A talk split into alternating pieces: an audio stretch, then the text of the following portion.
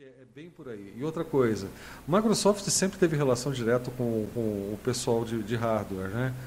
Então, uh, essas, essas, uh, essas, esses encerramentos de, de suporte sempre vêm acompanhados também de uma bela campanha de venda de hardware, né? Porque a, grande limitação aí, o grande gargalo para migrar para o Windows 10 seria o hardware incompatível.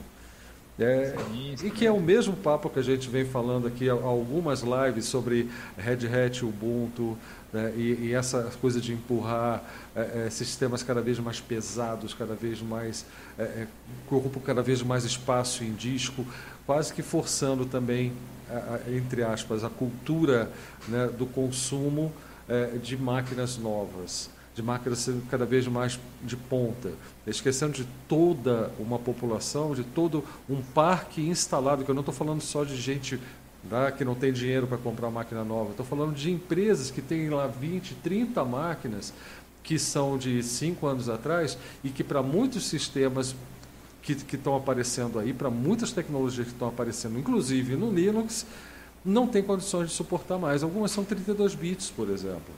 Né? E o que, que essas empresas, não estou falando de gente pobre, o que, que essas empresas vão fazer? Tá? Porque empresa no Brasil não é, não é só Walmart e essas coisas.